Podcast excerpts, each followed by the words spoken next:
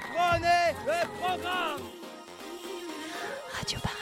Le mouvement contre la loi travail en 2016, le durcissement des pratiques policières se fait ressentir dans le maintien de l'ordre. Avec le mouvement des Gilets jaunes, il ne fait plus aucun doute, des cas de violence policière sont de plus en plus dénoncés et même documentés. Jeudi 6 février, l'Observatoire lillois des pratiques policières, l'OLPP, a organisé un débat sur le thème des violences policières. Au micro, David Dufresne, journaliste indépendant, auteur du roman Dernière sommation, sorti aux éditions Grasset en 2019. Fabien Jobard, directeur de recherche au CNRS sociologue, spécialiste de la police et auteur avec Jérémy Gauthier de Police, questions sensibles. Enfin, Yann B., membre du collectif Désarmons-les et de l'Assemblée des blessés, auteur du documentaire À nos corps défendants, sorti en 2020. Un débat à écouter sur Radio Parleur. Merci beaucoup, merci Julien pour euh, cette invitation à venir euh, débattre de questions policières euh, ce soir. J'espère que vous m'entendez également dans le fond de cette salle décidément bien remplie. Le signe qu'il y a une inquiétude partagée sur, les comportements policiers aujourd'hui. ce, que, je vais faire très rapidement, ainsi que Julien me l'a demandé, c'est centrer mon propos sur la stricte question de, de ce qu'on appelle en France le maintien de l'ordre, c'est-à-dire la gestion par la police des foules contestataires ou des foules protestataires, et puis en particulier revenir sur l'histoire, l'évolution de, de ce maintien de l'ordre. Le, hasard de la soirée qui n'est pas tout à fait un hasard non plus, il faut le reconnaître, veut que David Dufresne soit à nos côtés. Alors, il se trouve que David a fait un bouquin sur le maintien de l'ordre vers 2007, il me semble, dont j'ai préfacé la, réédition. Et quelqu'un me faisait remarquer récemment à Marseille, au cours d'une manifestation, qu'il avait lu le bouquin. Donc je l'ai félicité pour avoir lu le, bouquin, excellente initiative, et qu'il trouvait le bouquin très vieilli. C'est-à-dire qu'aujourd'hui, effectivement, il y a une radicalisation euh, du maintien de l'ordre que tu n'avais sans doute pas anticipé euh, en 2007 lorsqu'on travaillait sur des questions notamment de CPE, les manifestations contre le contrat première embauche. Euh, qu'on travaillait sur les formes d'organisation des CRS et de la gendarmerie mobile en particulier.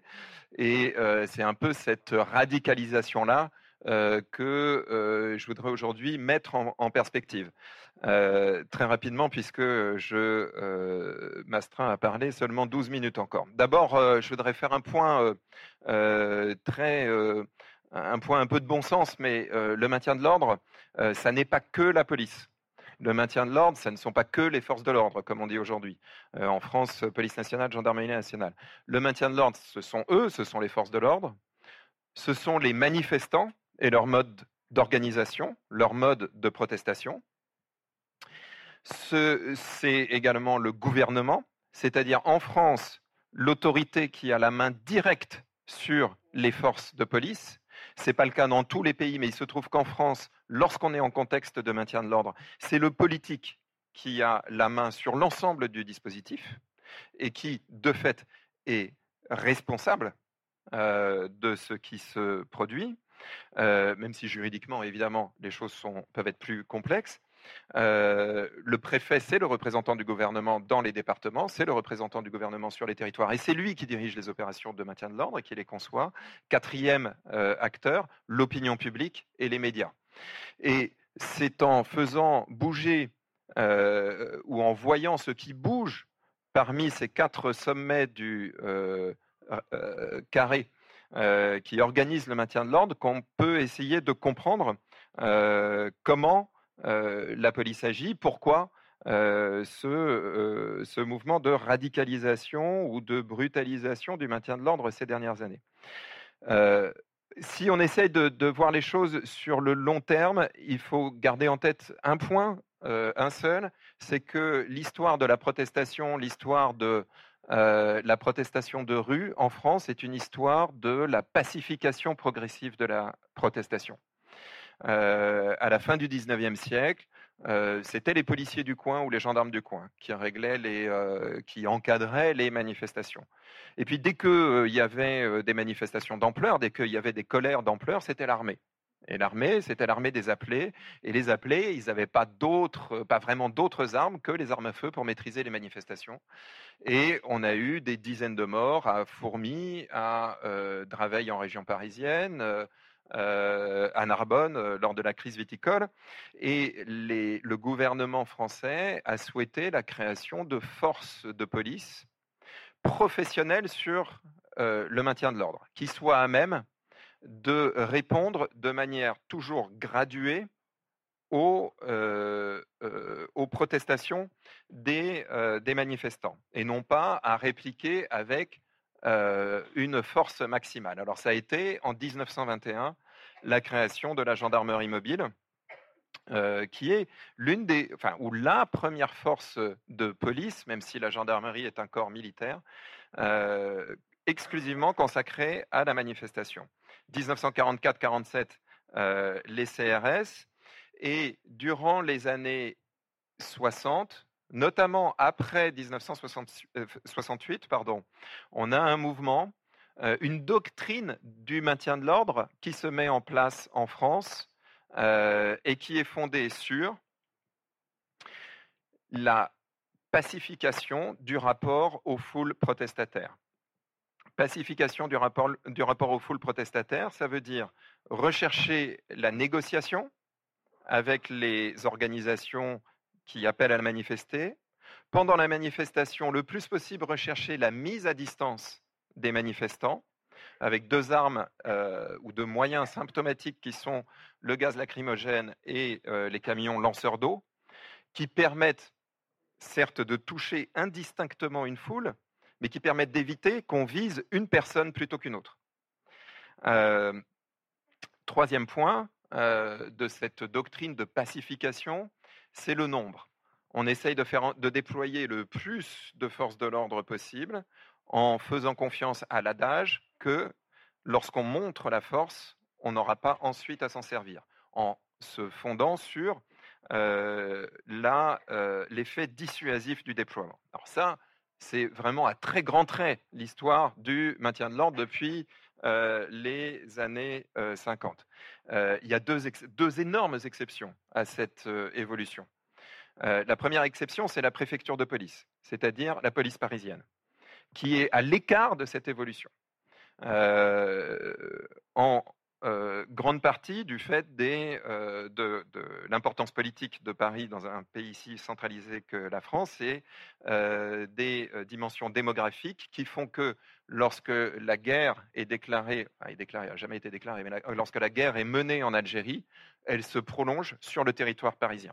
Ce qui amène, vous le savez, aux événements de septembre-octobre 1961. Deuxième dimension de la préfecture de police, euh, son anticommunisme euh, fondamental durant tous les années 50 et 60, ce qui amène d'ailleurs à Charonne, 8 février 1962, euh, 10 morts, euh, et l'isolement total de cette institution par rapport aux autres institutions policières.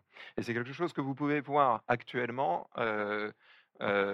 se, dérouler encore. Deuxième exception, évidemment, tous les territoires extra-métropolitains. Tous les territoires extra-métropolitains qui, eux, sont sous administration, pour employer un terme pas très juste, de la gendarmerie mobile en, en, ce qui concerne le maintien de l'ordre et où le niveau de violence employé est beaucoup plus élevé qu'en métropole. Mais vous voyez que les deux dimensions sont assez proche finalement. Euh, au préfet de police dans les années 50-60, on a confié le soin de gérer la question algérienne et dans les territoires euh, extra-métropolitains, aujourd'hui les dom-tom, euh, on gère la question du maintien de l'ordre tout à fait différemment par rapport à la France. Alors, j'en viens à aujourd'hui. Qu'en est-il de ce, de ce mouvement séculaire qui s'est déroulé sur un siècle? Je vais vous donner des, je vais vous donner des, euh, des points de, référence sans vraiment les, développer chacun et peut-être on y reviendra dans la discussion. Premier point, nous vivons euh, dans un pays euh, où s'enchaînent les réformes ou la pression néolibérale. Ça a deux effets sur nos affaires de maintien de l'ordre. Le premier effet, c'est que, et c'est contre-intuitif, le premier effet, c'est que l'État est beaucoup, beaucoup moins puissant qu'il pouvait l'être dans les années 70-80. Autrement dit, aujourd'hui, vous l'avez vu à Lille cet après-midi, les forces de maintien de l'ordre, ce ne sont plus les forces de gendarmerie mobile et les CRS, ou alors très marginalement, parce que ce sont des forces dont on a estimé qu'elles coûtaient très cher, qu'elles coûtaient trop cher, et l'État épargne, il épargne jusque dans les rangs de sa police. Alors, attention, il ne coupe pas forcément les budgets, mais il privilégie euh, la déprofessionnalisation des unités qui interviennent en maintien d'ordre. C'est pour ça que, euh, y compris ici, euh, les forces qui interviennent en, MO sont des forces de sécurité publique classiques. Vous voyez revenir, ou vous voyez intervenir en manifestation des forces que vous n'aviez pas il y a 20 ans, telles que les brigades anticriminalité, les BST, les euh, je, me perds un peu dans les, sigles habituels. Bon, BRI, euh, vous n'avez pas forcément, vous n'avez pas dû forcément les voir ici à, Lille, mais les brigades de euh, sécurité du quotidien, quartier de reconquête républicaine, bref, tous les, tous les effectifs de sécurité publique, ce sont eux qui interviennent en première ligne en manifestation. Et de l'autre côté, du côté des forces protestataires, vous avez également un effet très fort du néolibéralisme, en ce sens que l'une des forces majeures du néolibéralisme, c'est de briser les organisations syndicales. Vous l'avez avec l'exemple thatcherien euh, en Angleterre. Et donc, vous n'avez plus non plus, ou beaucoup moins, les capacités d'encadrement de euh, la contestation par les organisations syndicales. Et donc le jeu de coopération entre préfecture d'un côté et services d'ordre des organisations syndicales de l'autre est un jeu beaucoup plus faible euh, qu'auparavant. Deuxième point, euh, je, vais accélérer le débit, j'en suis vraiment désolé. Deuxième point, je vous ai dit que un des outils majeurs du maintien de l'ordre auparavant, c'était de montrer la force, mais pas forcément de s'en servir. C'était ce que disaient toujours les, policiers qu'on interviewait, que j'avais interviewé en 1997 sur cette question-là. En maintien de l'ordre, bah, on attend, on attend que les gens s'excitent un petit peu, et puis lorsque la pluie arrive, eh ben, c'est parfait, ils retournent chez eux.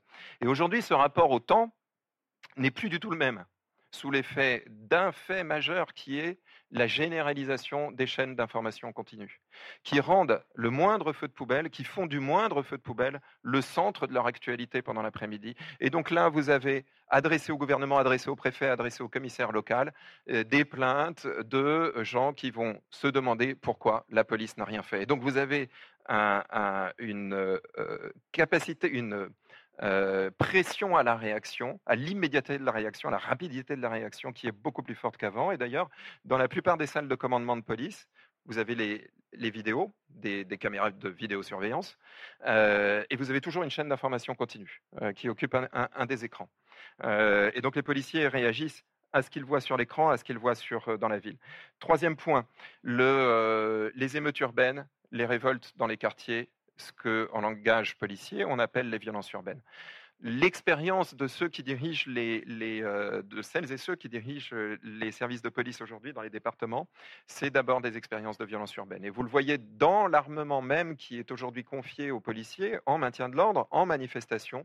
Ce sont des armements, mais ce sont aussi des manières de faire, ce sont aussi des doctrines qui viennent des violences urbaines. L'arme majeure, évidemment, sur ce point, euh, et mon voisin vous en parlera mieux que moi, euh, c'est euh, le lanceur de balles de défense, à l'origine flashball, introduit en 1995 dans les effectifs de sécurité publique de euh, sécurité urbaine pour les cas de légitime défense. Et on les voit aujourd'hui, cette arme, s'être diffusée aux unités intervenant en maintien de l'ordre. quatrième point, le terrorisme. C'est un fait majeur qu'on n'avait pas euh, il y a 15 ans, mais c'est un fait majeur dans l'évolution euh, de la façon d'aborder les foules. D'abord avec la généralisation des opérations préventives, fouilles, fouilles de véhicules, etc. Euh, mais aussi l'effet qu'ont pu laisser deux ans de loi sur l'état d'urgence en France, avec cette idée chez les policiers que puisque la loi permettait d'interdire les manifestations si elles présentaient le moindre danger, ce n'était pas euh, rédigé ainsi dans les textes, mais c'était ce que ça signifiait. Ils n'ont pas compris pourquoi on n'a pas interdit les manifestations. Et on s'est retrouvé en France, quand même, dans un pays assez euh, étonnant. On vivait sous état d'urgence et euh, on a eu des manifestations durant tout un printemps, quasiment tout un été, à l'occasion de la loi travail. Et le fait que l'État, la puissance publique, se refuse à employer les moyens dont elle disposait, a laissé chez les policiers un grand ressentiment. Et l'idée qu'ils étaient finalement en quelque sorte lâchés par la, par la puissance publique qui, euh, qui n'appliquait pas ses propres dispositions visant à interdire les manifestations. Du coup, elles se déroulaient, eux étaient envoyés euh, à la seule fin de euh, mener des opérations répressives. Cinquième point, je terminerai là. Je terminerai là. cinquième point, le mouvement des Gilets jaunes. Les Gilets jaunes, évidemment, c'est un mouvement que, dont tous les sociologues vous diront qu'il est très difficile à saisir. D'ailleurs, tous les policiers des renseignements généraux aussi, d'ailleurs, la preuve, c'est qu'ils ne l'ont pas vu venir. mais il y a une chose qui unit tous les participants à ce mouvement-là, c'est la conviction que tout ce mouvement de pacification de la protestation a consisté en la domestication de la protestation, en l'étouffement de la protestation. Et que finalement, pour se faire entendre, c'est quelque chose que vous entendez souvent dans les témoignages des Gilets jaunes, pour se faire entendre, fini les manifestations à la papa, fini les trajets traditionnels à Paris de Nation Bastille à République, de République à Bastille en passant par Nation et autres. Désormais, il faut surprendre, on ne déclare pas les manifestations, on n'annonce pas l'itinéraire, on n'a pas d'itinéraire, on n'a pas d'organisation, euh, et on y va comme ça nous prend.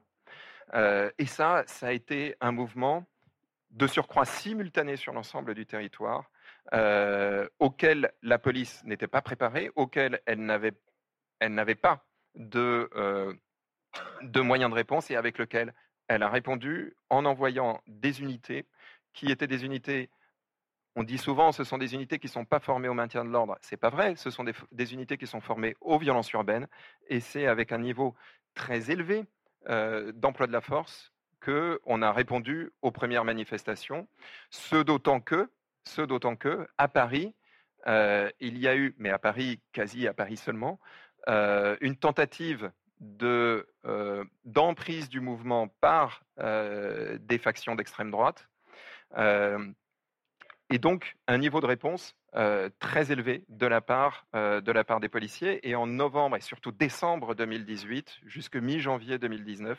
l'essentiel des tirs de LBD et de l'emploi des armes qui ont été employés durant tout le mouvement. Je vous rappelle, durant le mouvement Gilets jaunes, ce sont à peu près 15 000 munitions de LBD qui ont été tirées. des armes dont l'usage, mais ce sera dit à nouveau, j'imagine, ce soir, dont l'usage est rarissime en Europe et vous l'avez vu au cours des deux dernières années, très fréquent. Vous avez préparé une perspective sur l'avenir du maintien de l'ordre et la, prospective, mais je préfère passer la parole à mes éminents collègues.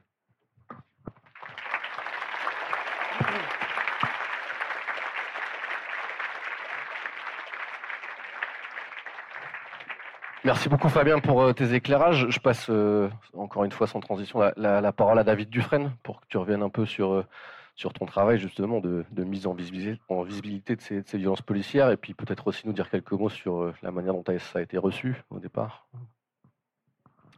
Merci beaucoup Julien, merci tout le monde. Bonsoir, bonsoir, bonsoir. Donc moi je suis le, ringard de service, hein, puisque donc je sors un livre il y a longtemps qui, qui a vieilli mais en fait, il a raison. Et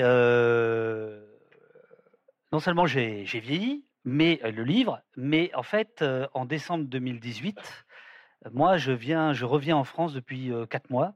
J'avais passé sept ans et demi au Canada. Donc, je ne m'étais pas du tout habitué à la militarisation du maintien de l'ordre dont Yann parlera tout à l'heure. C'est-à-dire que moi, j'en étais effectivement resté avec cette idée que le maintien de l'ordre, c'était plutôt montrer sa force pour ne pas s'en servir, absorber les coups, etc. Tout ce qui vient d'être développé par mon éminent collègue Fabien. et j'arrive ici, donc moi, je n'ai pas votre expérience finalement de, des ZAD de la nuit travail, de, la de nuit debout, de la loi travail. Vous voyez, je, confonds même les noms. Je n'étais pas là. Je n'étais pas là. Et donc, euh, pour la petite histoire, quand je quitte le Québec, mes amis québécois me demandent pourquoi je quitte et je leur dis euh, euh, la confrontation, ça me manque.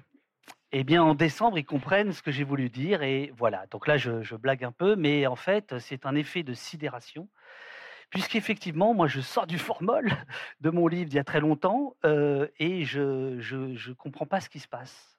Je suis en fait sous un triple effet de sidération. Premier effet de, sidération, c'est devant donc cette, cette, cette violence. je ne vois pas très bien les, deux actes de, novembre. C'est surtout le, le, troisième acte, 1er décembre, notamment l'Arc de Triomphe, et notamment, on apprendra bien plus tard, mais les images le démontrent, un déluge de lacrymogènes, puisque ce jour-là, 13 000 grenades lacrymogènes ont été tirées.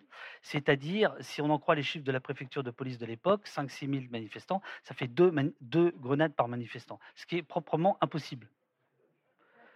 ça, n'est prévu dans aucun manuel de police. C'est une grenade qui disperse 10 000 manifestants. Ce n'est pas euh, deux grenades par manifestant. Bref, effet de, effet de, effet de sidération. Et donc, euh, euh, alors là, pour le coup, je vais faire des cours de rattrapage et donc je vais comprendre très vite tout ce que Fabien vient d'expliquer, c'est-à-dire l'utilisation de, gens dont ce n'est pas le métier. non pas que les CRS ou les gendarmes mobiles soient des gens pour lesquels on peut avoir une confiance aveugle, mais disons que ce sont des corps constitués qui sont formés, qui sont entraînés, qui sont équipés pour ces questions-là, qui sont très obéissants. Donc la chaîne de commandement a un sens chez eux. Le 1er décembre, le Burger King, c'est une compagnie de CRS qui massacre des gens. Donc on est bien d'accord qu'ils sont aussi capables de ça. Mais grosso modo, ce qui va apparaître aux yeux de tout le monde, c'est effectivement l'irruption de ces bacs, de, ces policiers dont le, cœur de métier n'est absolument pas la manifestation, mais pour aller très vite, la lutte contre la délinquance. Donc pour eux, le, monde se partage entre délinquants, pas délinquants. C'est pas manifestant, pas manifestant, c'est criminel, délinquant, et voilà, c'est le saut de suite, etc. Ils sont formés pour ça, ils arrivent pour ça. Donc, 1er décembre, effet de, sidération. Et, donc, effectivement, je lance, mais alors complètement, complètement par hasard, enfin, pas par hasard, mais, sans aucune arrière-pensée, le premier signalement, Allo Place Beauvau, c'est pour un signalement numéro 1, le 3 décembre 2018. Et en fait, c'est un lycéen, c'est un lycéen de Bordeaux. puisqu'à ce moment-là, il y a le mouvement lycéen. Et il est, en fait, il est en train de perdre un œil c'est un des, premiers éborgnés en métropole, car on comprendra plus tard que dès l'acte 1, trois éborgnés euh, dans les dom-toms. Euh, donc effet de, effet, de, effet de sidération devant la violence et puis devant ce que mes anciens camarades que j'avais quittés euh, quand j'étais jeune, les journalistes, qui foutent rien. Et je me dis, mais comment se fait-il qu'il y a des images partout sur les réseaux sociaux et que ces images n'arrivent pas dans les rédactions des télévisions, dans les matinales, dans les quotidiens, etc. Pourquoi, pourquoi cette violence sidérante apparaît nulle part? Et geek de voilà, moi j'aime beaucoup Twitter. Bon, bref. Et je sais que Twitter, c'est le nouveau fil AFP des journalistes. Donc je me dis, je vais faire une petite recension comme ça. Et puis peut-être qu'à un moment donné, ça va, ça va, ça va bouger. Allo Place Beauvau 1, Allo Place Beauvau 2, etc., etc. Et la troisième sidération, c'est le déni politique. C'est-à-dire que là, je ne, comprends pas, euh, enfin je comprends pas, je comprends très bien, mais je, ne, supporte pas le déni politique. Ce déni politique, il est évidemment permis par le silence médiatique. Allo Place Beauvau, euh, c'est exactement parce que j'ai écouté mon éminent collègue Fabien et que j'ai compris il y a très longtemps que le maintien de l'ordre, en tout cas moi ce qui m'intéresse le plus dans le maintien de l'ordre, c'est le côté politique. Plus que technique, plus que l'armement, etc. C'est extrêmement important et je remercie devant tout le monde le travail de Yann absolument et de son collectif absolument formidable sur l'armement, les munitions, etc. Mais c'est vrai que instinctivement, c'est plus l'aspect politique des choses, c'est-à-dire le fait que police, euh, cité, ville, c'est la même chose, et que, en France, le, préfet de police de Paris ne rend pas des comptes au patron de la police, mais directement au ministre de l'Intérieur qui le nomme, qui est lui-même nommé par le président de la République. Donc on est directement dans le bras armé du politique. C'est pour ça que je fais Allo Place Beauvau et non pas Allo Police Nationale. Allo Place Beauvau, c'est pas Castaner, on s'en fout de Castaner. C'est la fonction. C'est voilà. Donc euh, on fait ça euh, avec cette idée euh, d'être très clinique. Allo Place Beauvau, c'est pour un signalement numéro un. Donc signalement, c'est évidemment un, clin d'œil à l'IGPN. Je vous signale qu'il y a un truc. Bien. Avant de classer, regardez. Alors je dis on parce que assez rapidement j'ai des, amis euh, de longue date ou des gens que je ne connais pas qui, m'aident, euh, qui me à, trouver des, cas, etc., à les documenter et donc on met en place très très vite en fait un, protocole qu'on essaie de tenir le plus possible de vérification et de, de sourçage. Donc il s'est passé ça à tel endroit, à telle heure, voici qui a filmé, voici les certificats médicaux, voici les copies de plainte euh, quand il y en a, voici les radios quand il y en a, etc. etc. Euh, et on le fait de manière... Il n'y a jamais de commentaires. Jamais je commente. Je, parfois on pose des questions, mais jamais on commente, exprès pour être le plus clinique possible, pour que chacun puisse s'approprier ce, travail en disant, bah voilà, il y, a, un recensement qui est fait comme ça euh, dans son coin. Bon. Un mois va passer, on arrive fin décembre, on est à 200 signalements, ça n'a rien fait. Et je ne m'en suis même pas rendu compte. Je suis absorbé par ce travail, mais complètement dedans. C'est 15 heures par jour, 7 jours sur 7.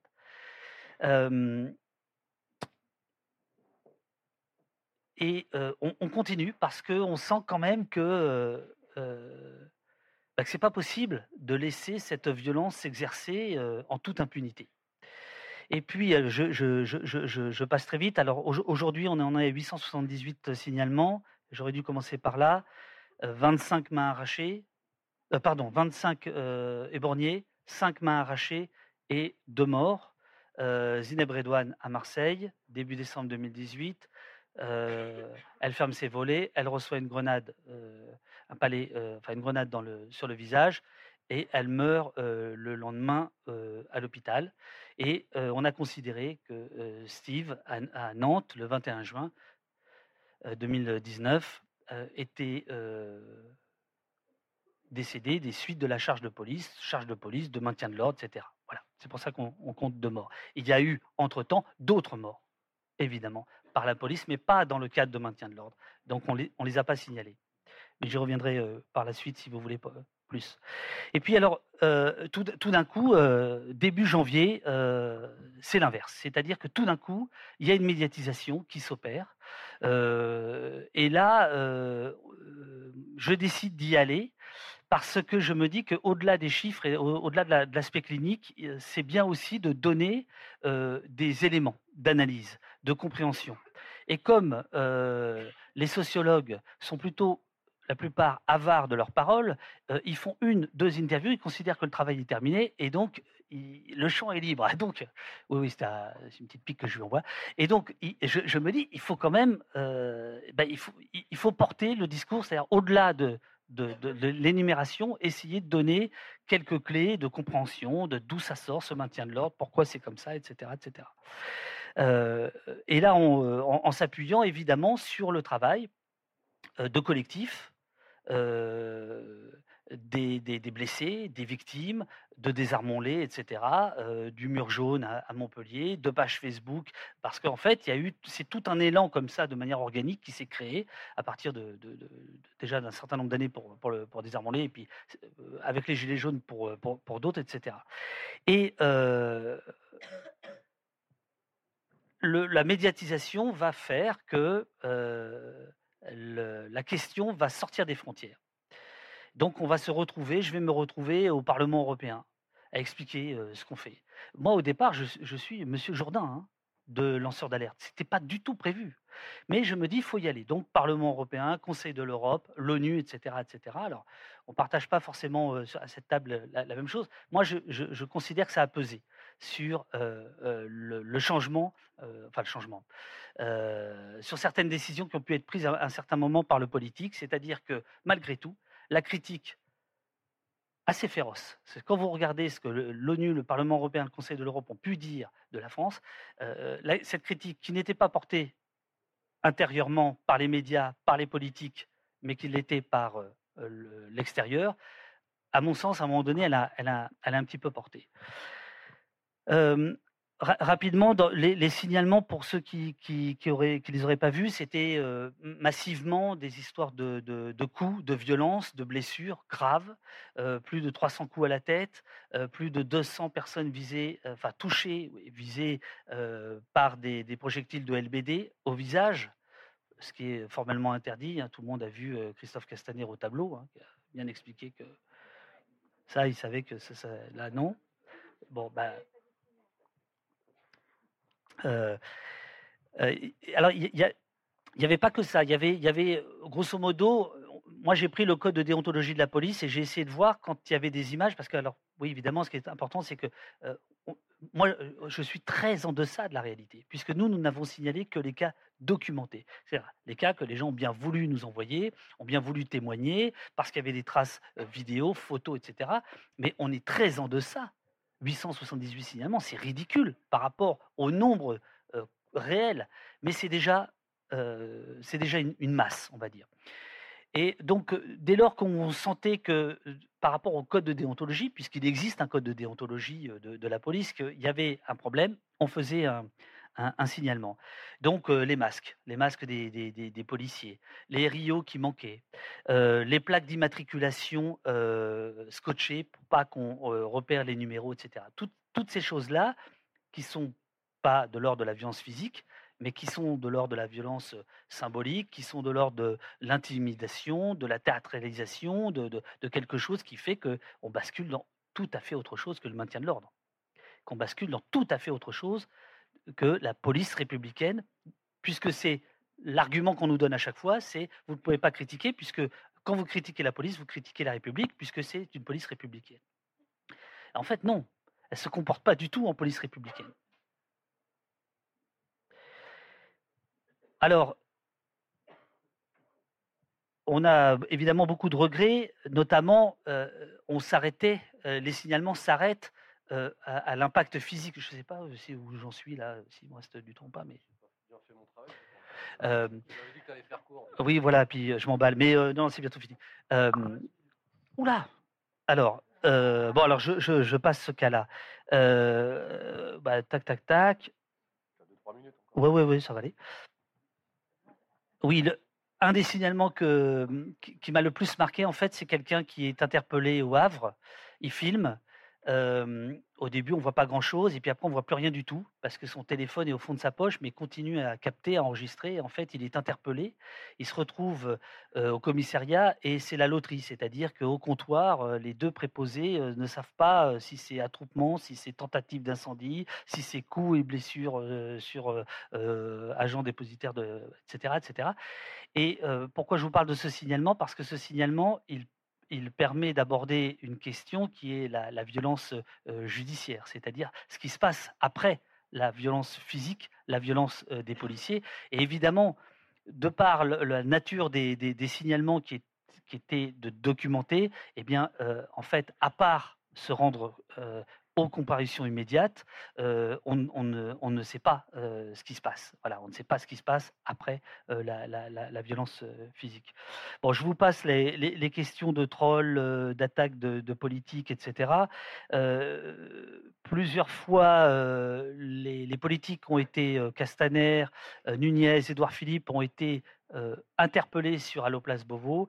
Une seule fois, Christophe Castaner a dit que c'était faux, et le lendemain, Le Monde a fait un check news, a contacté le cabinet du ministre et a dit qu'il y avait confusion de la part du ministre. Ouais, voilà.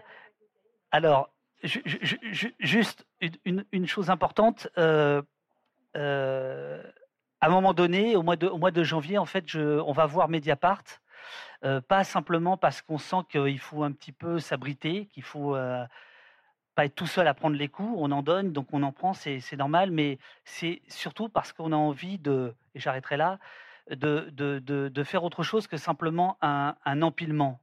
1 plus 1 plus 1 plus 1. On a envie que ça... Enfin, on a envie. on, a l'impression qu'il est nécessaire que ça devienne autre chose et que ça devienne une data visualisation.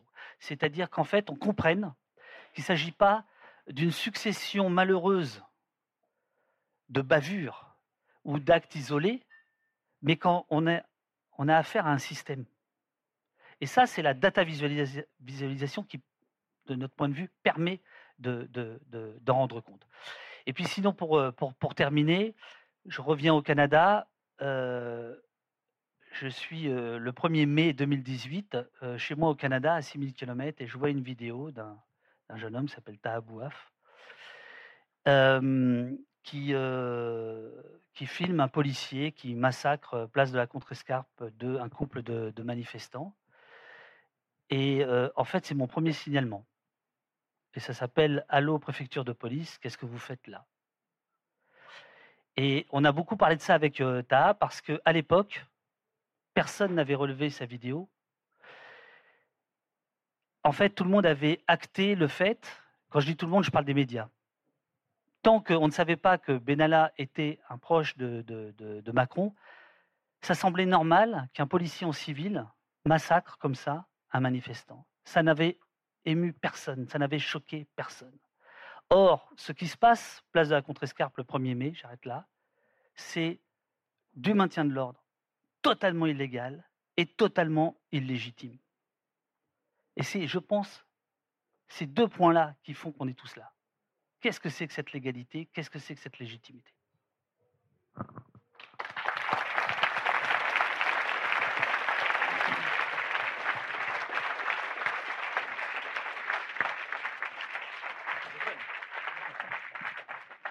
Merci David d'avoir rappelé l'importance hein, du, travail de, recensement précis, euh, de mise en visibilité des violences policières, hein, qui permet de, construire un discours euh, politique critique sur, la violence d'État.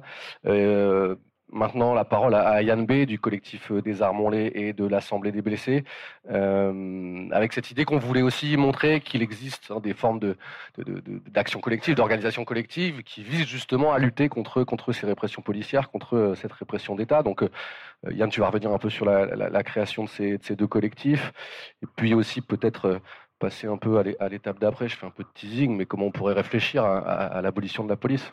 Hein,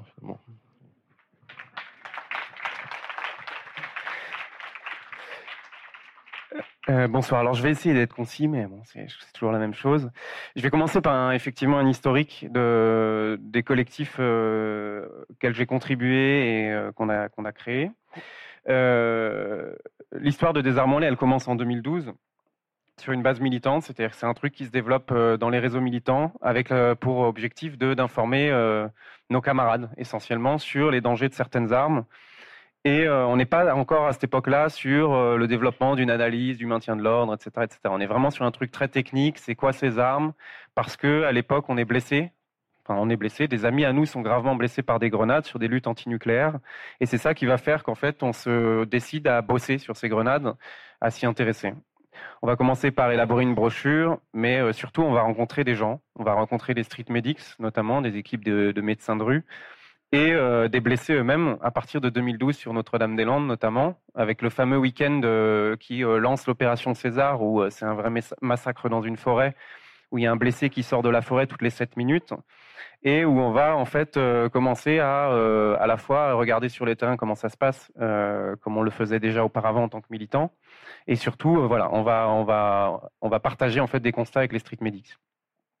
Puis de fil en aiguille, on va rencontrer un certain nombre d'acteurs, de ce combat-là, des victimes, euh, et euh, aussi, il ne faut pas l'oublier, au-delà du travail qu'on fait sur les armes dans le maintien de l'ordre, on est aussi sur un combat qui est auprès des victimes de, crimes policiers.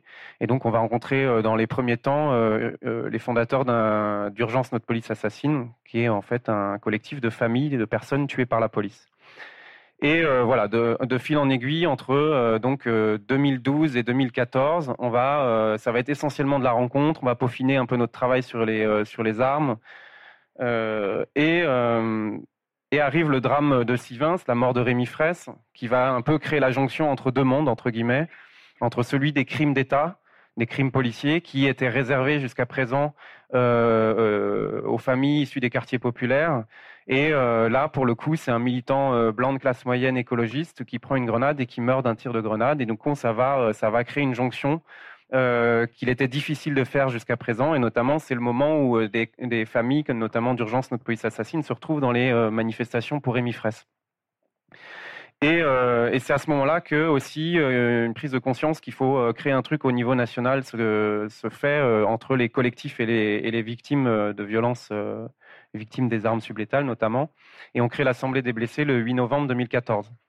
L'Assemblée des blessés, c'est un réseau de 14 blessés graves, euh, la plupart ayant perdu un œil entre 2007 euh, euh, et, donc à l'époque 2014, donc sur les sept dernières années. On constitue ce réseau. Dedans, il y a aussi des collectifs qui sont déjà sensibles à ces questions, notamment un collectif face aux armes de la police qui est situé à Rouen. notre collectif qui n'existe pas vraiment encore, enfin, il porte pas le nom des armes on est juste une entité de, personnes sensibles à cette question et, euh, et, un groupe de travail qui s'est euh, constitué autour de la famille de Pierre Douillard qui a perdu son l'usage d'un œil en 2007 à Nantes. Donc ça c'est pour un peu l'histoire, euh, l'histoire de comment ça s'est constitué. Et euh, évidemment depuis, euh, eh ben on a élargi notre champ d'action. On a rencontré des personnes euh, meurtries, blessées, victimes de violences à la fois dans les quartiers dans les manifestations. Et, euh, et, aussi, un phénomène qu'on oublie souvent, euh, il y a un certain nombre de, personnes qui ont perdu un œil en marge de match de foot. Donc il y a aussi des supporters dans l'Assemblée des blessés, des ultras, qu'on appelle les ultras, puisqu'on appelle tous les gens dangereux ultras aujourd'hui. Et euh, on est ultra jaune, ultra gauche, ultra droite, ultra, ultra tout. Et euh, donc oui, quelque part, on est quelques ultras dans cette, quelques ultras de toutes sortes dans cette Assemblée des blessés.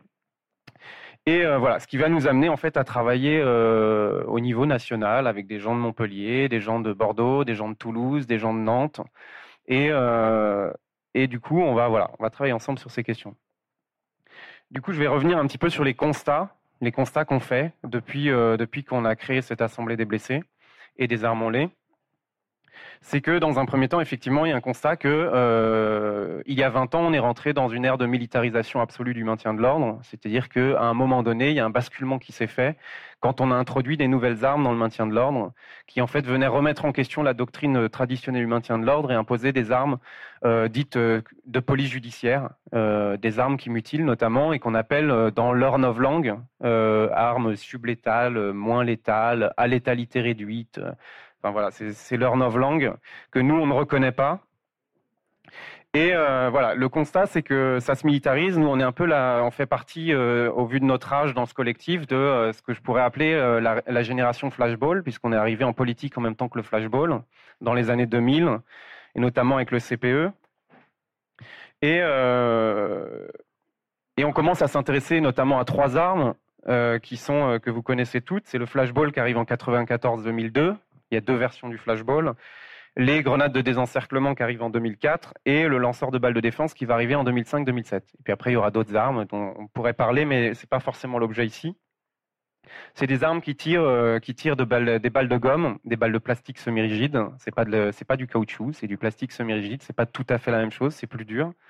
À une vitesse de 324 km/h jusqu'à 430 km/h. C'est-à-dire que ça va dépendre des armes. Euh, euh, sensiblement, la, vitesse est de 300 à 400 km/h de ces armes. On va constater ça, on va constater aussi euh, ce que moi j'appelle la judiciarisation du maintien de l'ordre, c'est-à-dire qu'on va passer petit à petit, on va transformer, le, maintien de l'ordre va se transformer. Autrefois, euh, le maintien de l'ordre, il est un peu la doctrine du maintien de l'ordre et un peu euh, une, doctrine de police administrative.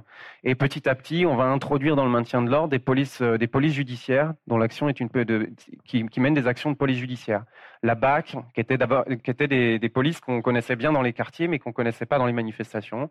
La BAC Puis petit à petit des équipes ou même des, des ou même des unités hybrides comme les compagnies départementales d'intervention, compagnies d'intervention, compagnies de sécurisation et d'intervention. Toutes ces compagnies d'intervention, c'est celles avec les casques avec des, bandes bleues, qui sont en fait un espèce de mix entre la BAC et les CRS, parce que leurs modalités d'intervention sont un gain de mobilité, c'est-à-dire qu'ils vont beaucoup plus au contact ils, sont beaucoup plus mobiles et ils sont là pour faire de l'interpellation. Et euh, c'est ça que j'appelle la judiciarisation. C'est-à-dire que l'objectif n'est plus de contenir la foule, de la refouler, de refouler et de contenir le trouble à l'ordre public, mais c'est de faire du saut dessus et d'attraper des gens pour euh, les condamner. Voilà, donc ça c'est le constat. Et euh, la militarisation et la judiciarisation, donc l'utilisation de ces brigades de plus en plus agressives, amène de plus en plus de blessures. Et l'ampleur du phénomène, en fait, il a fait que grimper avec ces chiffres qu'on cite toujours. Euh, tout confondu. Alors là, c'est manifestation et hors manifestation. On était sur, euh, depuis 99, 65 personnes qui ont perdu un œil depuis 99, dont 29 l'année passée. Donc il y a une petite évolution dans le chiffre. Euh, depuis 2018, on est à 29 et pas 25 ou 26. Ça a un peu évolué. Parce qu'aussi, souvent, on ne prend pas en considération certains blessés qui sont moins connus.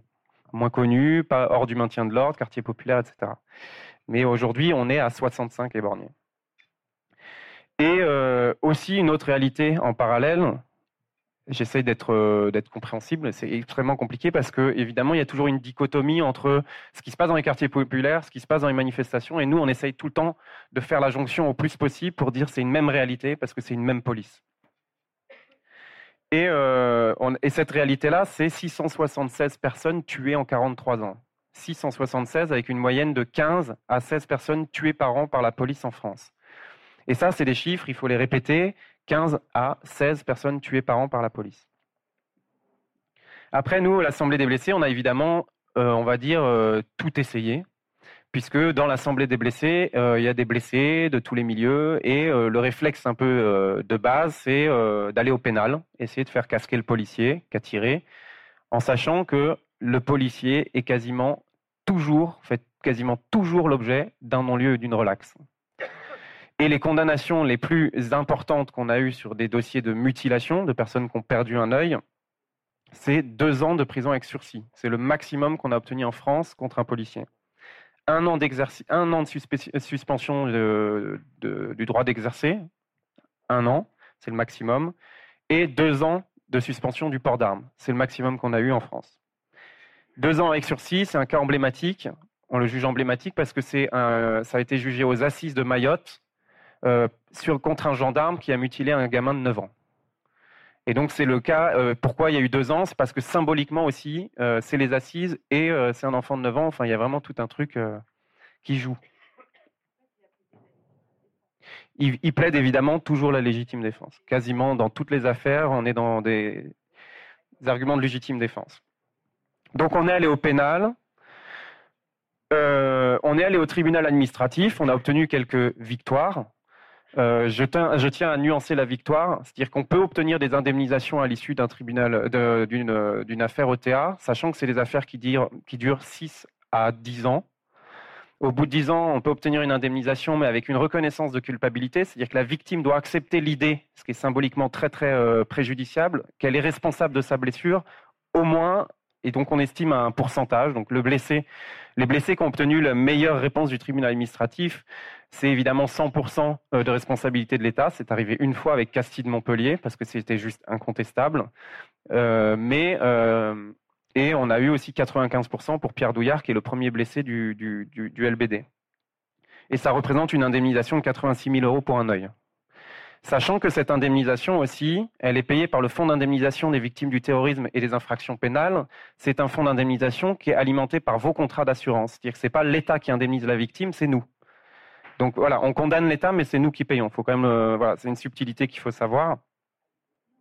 Et euh, après dix ans de procédure et avec une reconnaissance de culpabilité et de responsabilité, pardon, et la responsabilité de l'État quand elle est reconnue, attention, il y a une subtilité juridique, c'est une responsabilité sans faute souvent.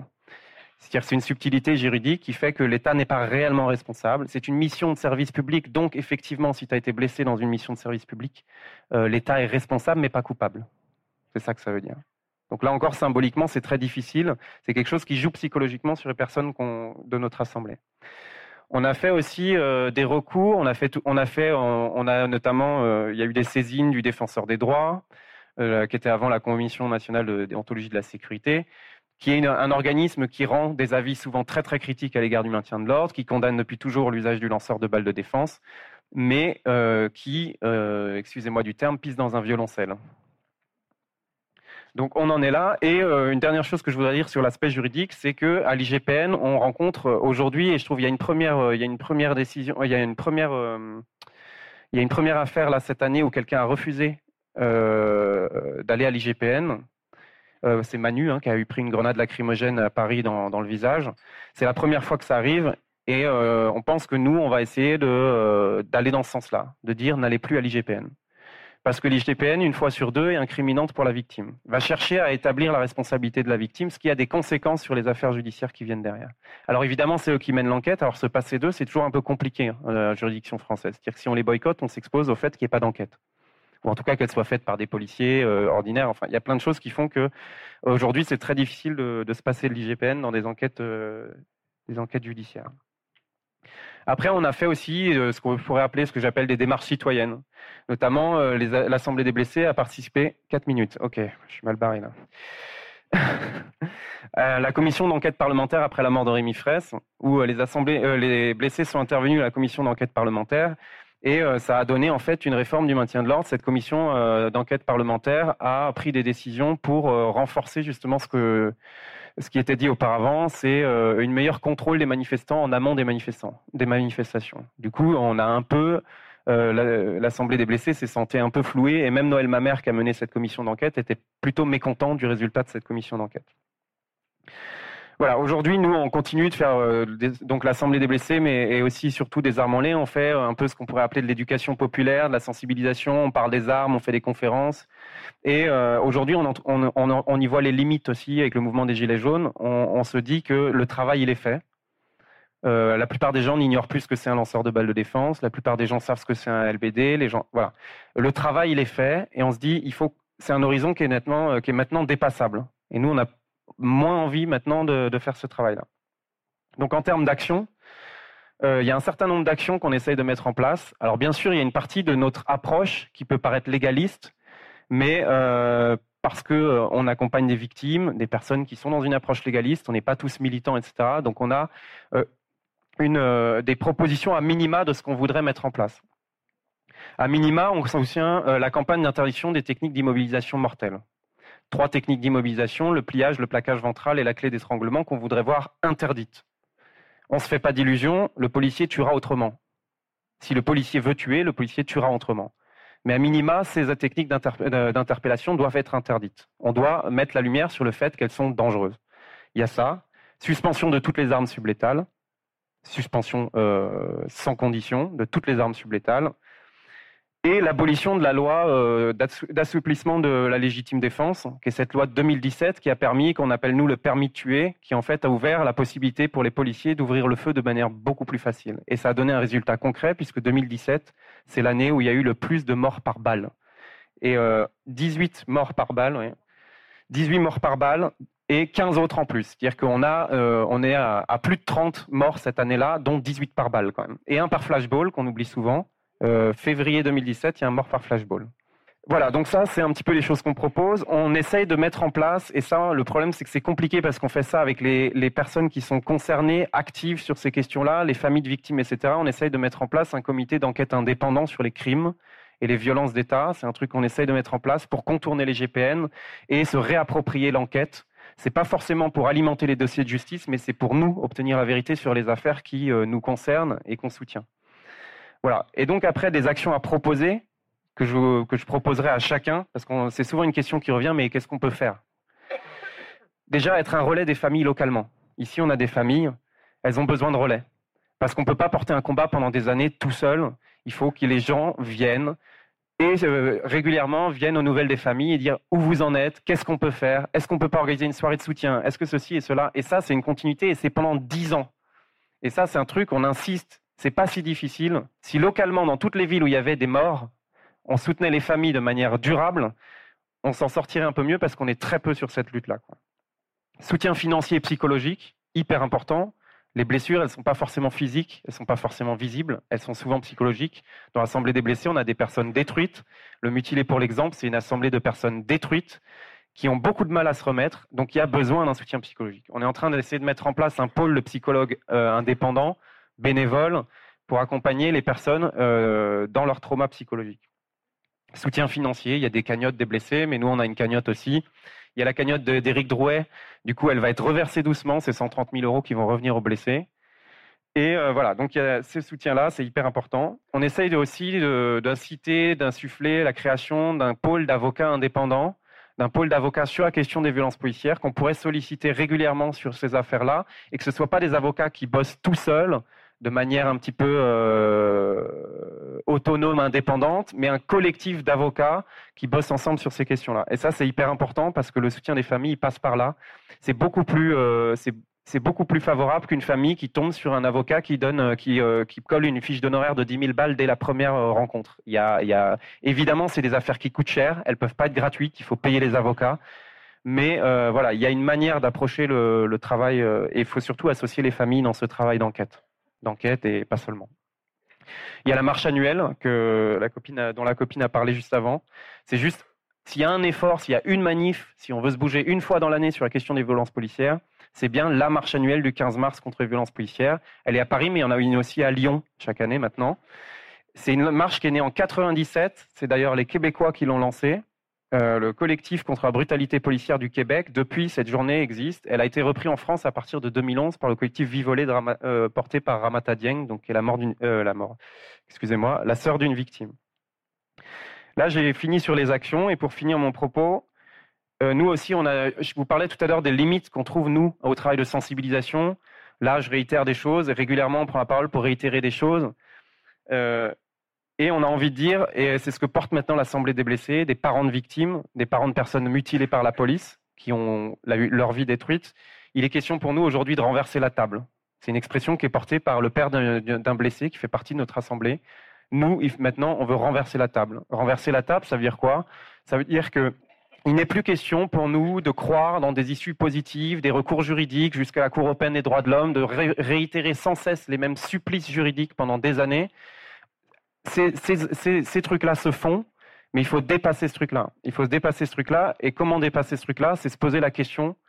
Et là, c'est à nous tous, dans nos villes respectives, de poser la question de l'abolition de la police, de comment est-ce qu'on fait pour vivre sans police parce qu'aujourd'hui, on a un truc qui est, très très grave, c'est qu'on on, se, désapproprie de la question de notre sécurité quotidienne en se disant j'ai un problème, j'ai un conflit, j'appelle la police. Même quand et, ce qui est sidérant et on, a eu pas mal de débats ces derniers temps avec les gilets jaunes un peu partout, les gens ici, on a tous peur de nos enfants. Et ça, c'est gravissime. Pourquoi on a peur de nos enfants? Pourquoi, quand nos enfants ont des problèmes, pourquoi, quand il y a des conflits entre nos enfants, on appelle la police?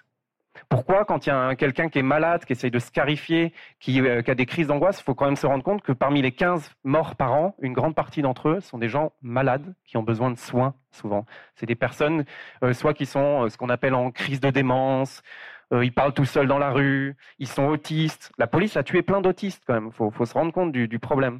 Donc il y a une nécessité pour nous de se réapproprier la question de notre sécurité quotidienne, comment on se rassure, comment on, on arrête d'avoir peur de nos enfants, comment est-ce qu'on règle les conflits de voisinage autrement qu'en appelant la police, et comment, du coup, on abolit la police et on se passe de la police?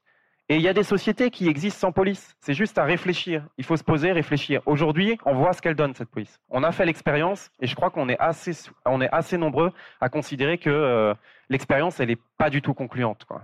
Et qu'il faut, euh, faut se débarrasser de ces milices. Et un dernier truc qui, moi, me tient à cœur énormément dans ce travail-là, c'est notre internationalisme. Il faut qu'on arrête d'être centré sur nous-mêmes. Notre lutte, elle est antiraciste. Elle ne fait pas la distinction entre les manifestants et les personnes des quartiers populaires. Elle ne fait pas la différence entre les bons et les mauvais manifestants, les jeunes des banlieues et les manifestants gilets jaunes.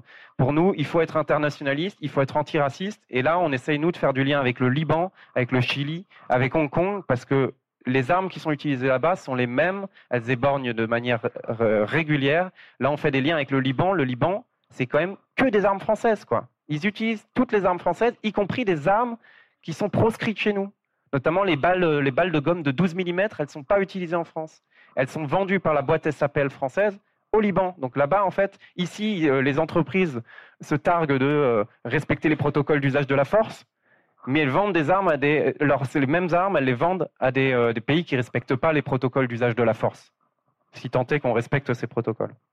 Donc, lien avec l'étranger, donc tous les gens qui ont des liens avec l'étranger, qui connaissent des gens là où il y a des émeutes ou des révoltes populaires dans les autres pays, faites le retour, revenez vers lait. Nous, on veut faire ces liens et on va faire des campagnes internationales sur ces questions-là. On a été notamment contacté la semaine dernière, enfin, par les collectifs euh, catalans. Il y a un collectif catalan, euh, c'est le- l'équivalent des armes en Catalogne, qui depuis des années accompagne des personnes éborgnées. Et ce lien-là, on veut le faire parce qu'en fait, euh, juste pour nous, les frontières n'existent pas. Voilà, c'est juste, je crois que j'ai tout dit.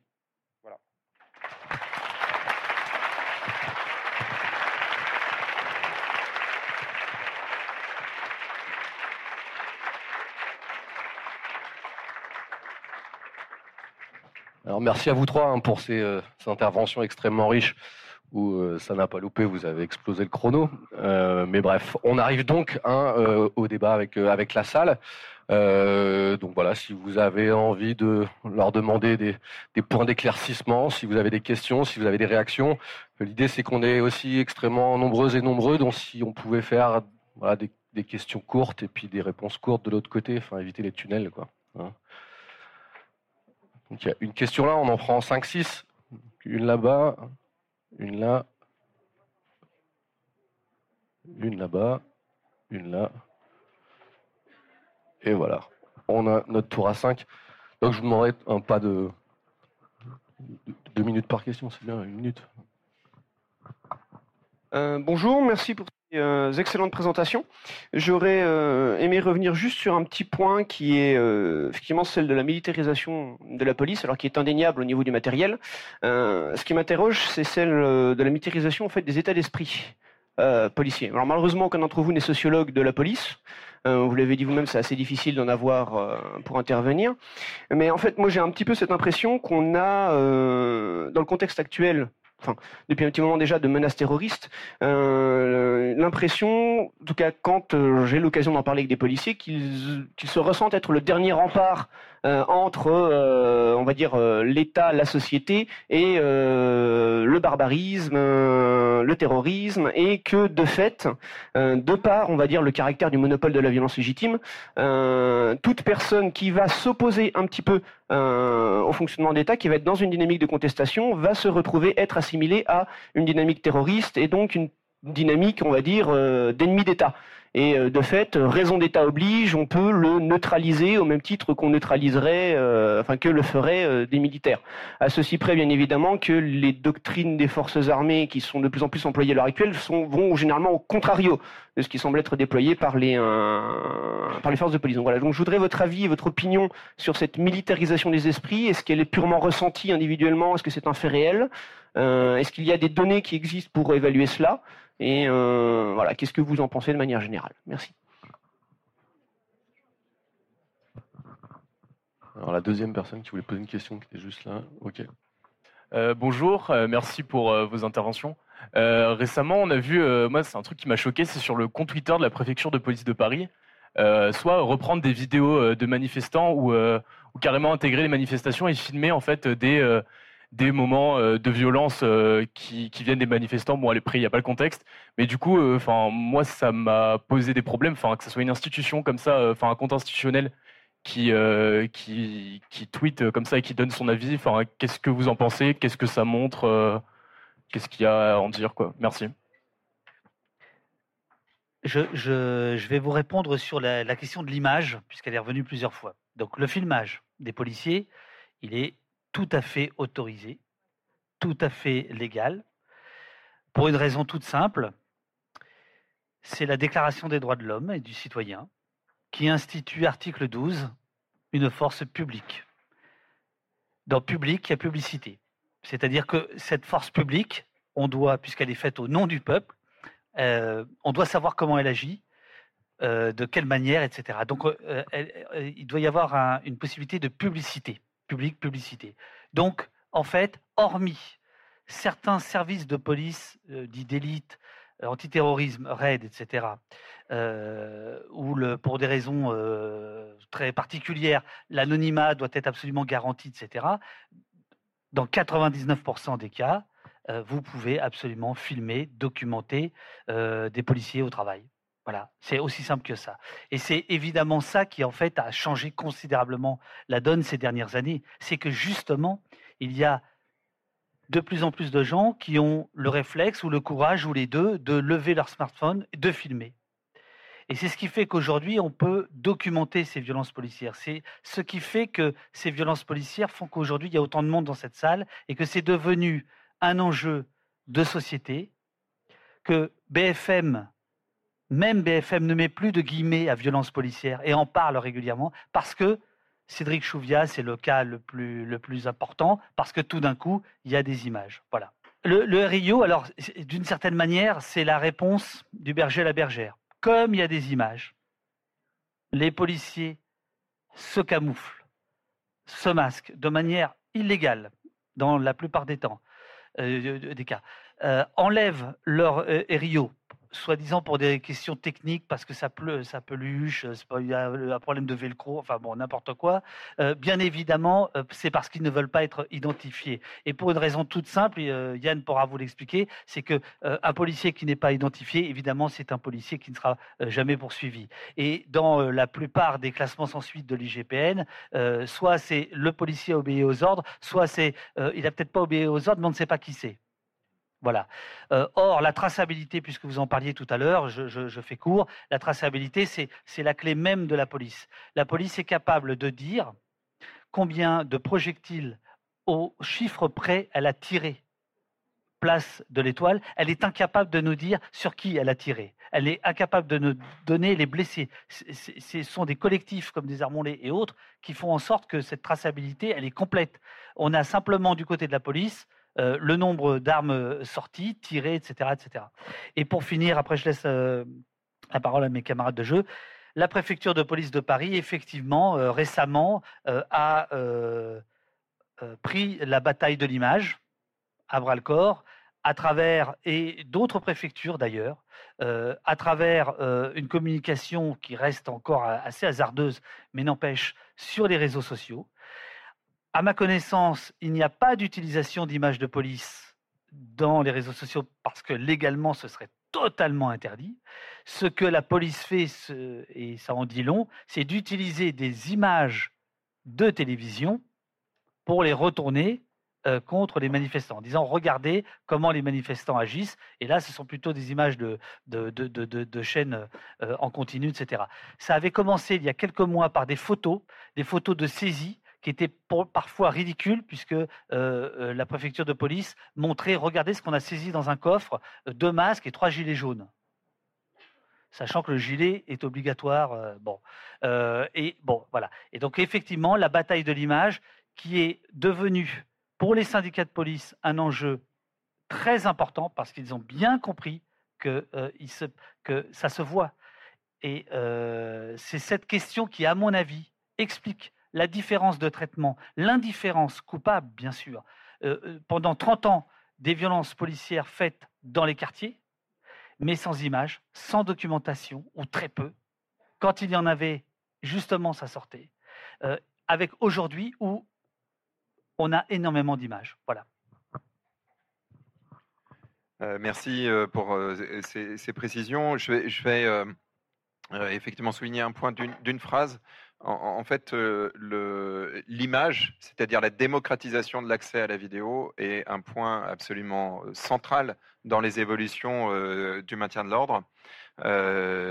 plus que tous les codes de déontologie qu'on peut introduire dans la police, et vous savez qu'on a introduit un en 1986 et un deuxième en, 2014, l'image est vraiment une révolution dans le rapport de la police au public. Et je vous l'ai dit d'ailleurs euh, au début de, mon bref euh, exposé, hein, euh, l'opinion publique est l'une des quatre dimensions qui expliquent les formes de maintien de l'ordre. Et donc le contrôle de l'image, le contrôle de l'interprétation de l'image, elle est décisive. Et on l'avait vu par exemple à l'occasion de l'affaire dite affaire Théo, du nom de ce jeune homme qui euh, avait été euh, sodomisé par euh, une matraque policière à Aulnay-sous-Bois en, il me semble, 2016, si je me souviens bien. 17 17.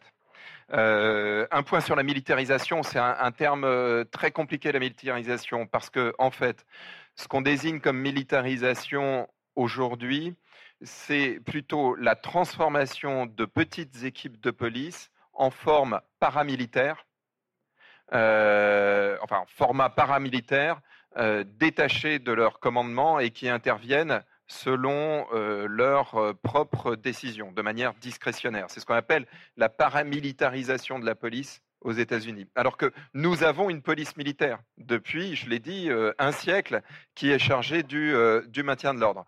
Et donc, euh, les termes sont compliqués et en réalité, il faudrait bien euh, prendre conscience que militarisation de la police, c'est aussi renforcement du lien disciplinaire, soumission à la hiérarchie, unité de commandement, traçabilité des actions. Les unités paramilitaires de police, UPM, euh, comme on les appelle aux États-Unis, sont des unités qui justement abrogent ce type de, euh, ce type de, commandement et, qui n'ont de militaires que l'apparence et l'armement. Ça fait évidemment beaucoup, mais c'est très différent par rapport à ce qu'on sait de la militarisation du, maintien de l'ordre. Sur les états d'esprit, nous n'avons pas d'indicateur de la militarisation des états d'esprit. Mais sur l'opinion publique, il faut tout de même rappeler que la police est une institution aimée des Français. La police est une institution aimée des Français. Et elle l'est encore aujourd'hui en janvier 2020. Euh, deux remarques à ce propos. Deux remarques à ce propos. lorsque vous faites des sondages sur les institutions, euh, sur euh, la confiance envers les institutions, les policiers sont plus aimés que ne le sont les parlementaires, les journalistes, les juges, le gouvernement.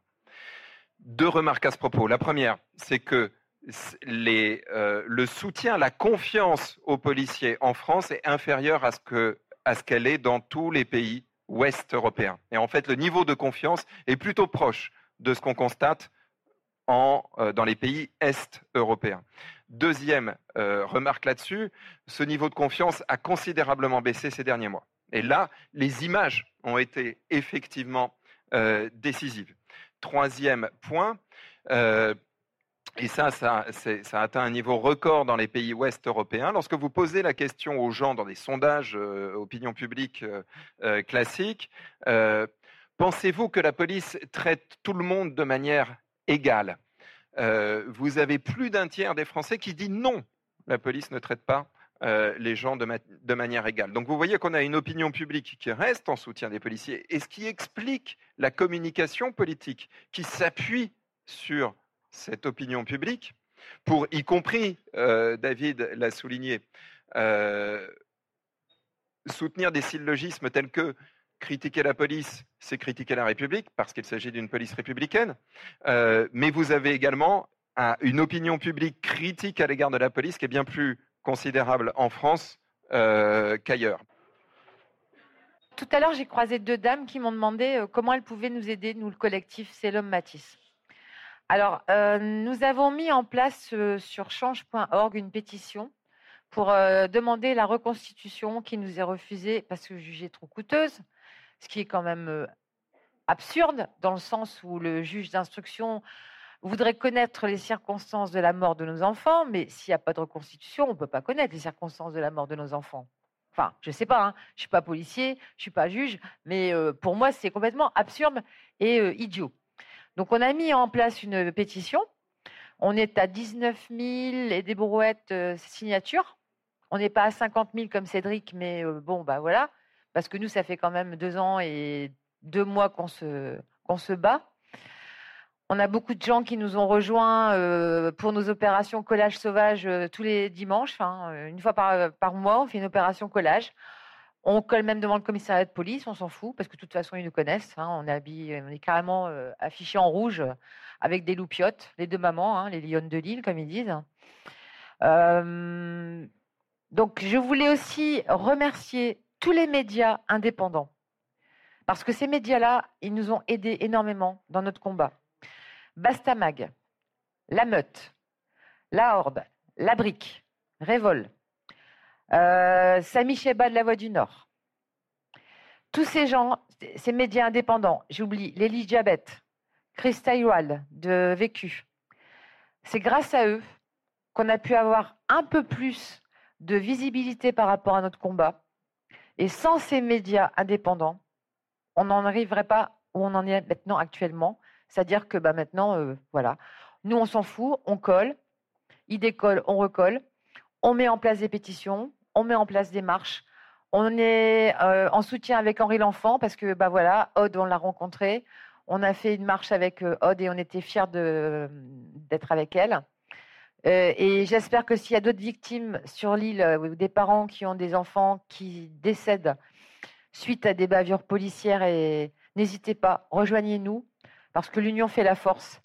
Et c'est Assa Traoré qui m'a vraiment montré comme modèle comment faire euh, pour euh, mettre en place des, techniques et des pratiques contre euh, la police. Alors on sait qu'on n'est pas du tout aimé par les RG, mais ça on s'en fout. De toute façon, c'est pas le but d'être aimé. Hein. Nous on les aime pas non plus.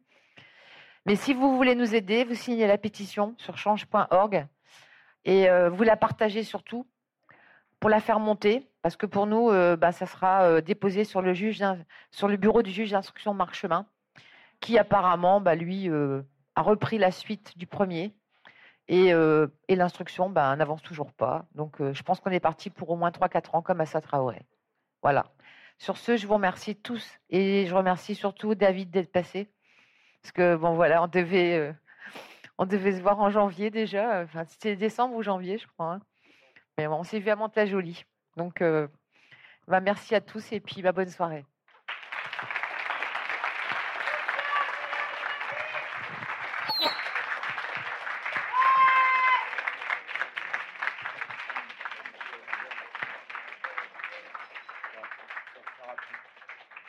Il y a une, une dernière petite annonce avant de conclure. Mathis, Théo et Adama, on n'oublie pas, on pardonne pas. C'est l'homme.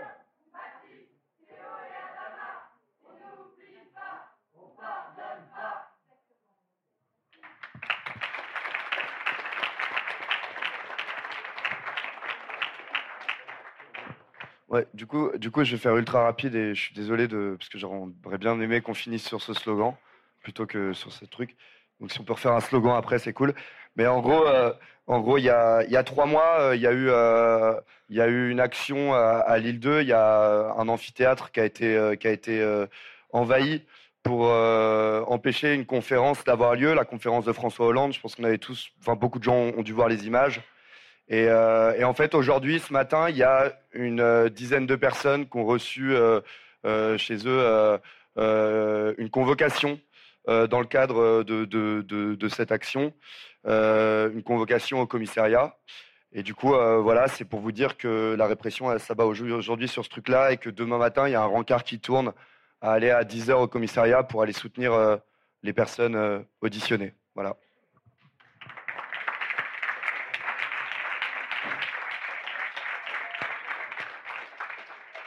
Bonsoir. Euh, du coup, du coup, avec euh, l'observateur, en fait, on recherche des observateurs et des observatrices, parce qu'il y a des observatrices.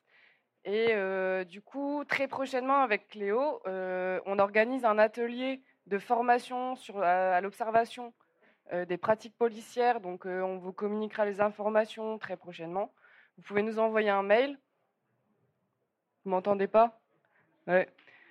Donc, n'hésitez pas à venir nombreux et nombreuses euh, on a besoin de vous, on a besoin de monde. Sachez que vous n'avez pas besoin de vous engager sur un trop long terme, ça peut être ponctuel.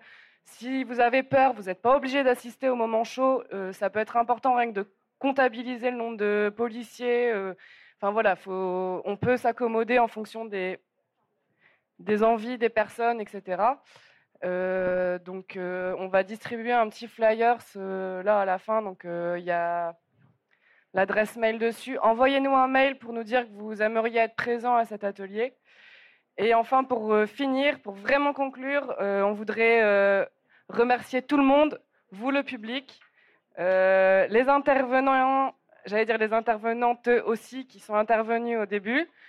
donc le crime, le clage, le collectif Selam et Matisse Et puis euh, nos intervenants, euh, David Dufresne, Fabien Jobard et Yann B de Désarmons-les. Et puis euh, bien sûr, euh, encore une fois, merci d'être venus nombreux et d'avoir posé des questions, d'avoir participé. Et, et c'était vraiment super chouette. Et faudrait qu'on recommence. Et aussi, si vous avez envie de nous aider à ranger la salle, c'est cool. merci beaucoup. Allez, prenez le programme Radio Paris.